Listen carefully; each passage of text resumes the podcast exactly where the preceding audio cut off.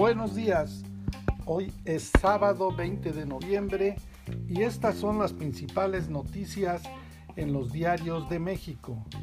Excelsior, Zacatecas critica nulo apoyo contra el crimen.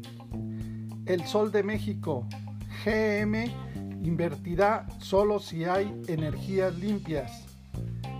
Eje central, tras la cumbre, Joe Biden golpea a AMLO y Trudeau. Milenio, con coordinación y apps abaten 80% asesinatos en barrios bravos. El Heraldo, aceleran el plan de cero emisiones. Uno más uno. Cártel Jalisco Nueva Generación declara la guerra a fuerzas federales. El Universal.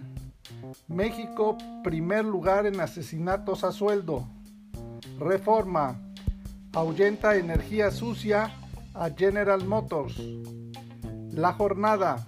Reunión histórica México-Estados Unidos. Inicio de un cambio. Salazar. La razón. Detiene migración el equivalente a 63 caravanas en nueve meses.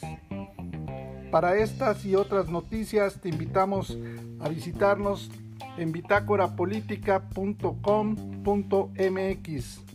Hasta la próxima.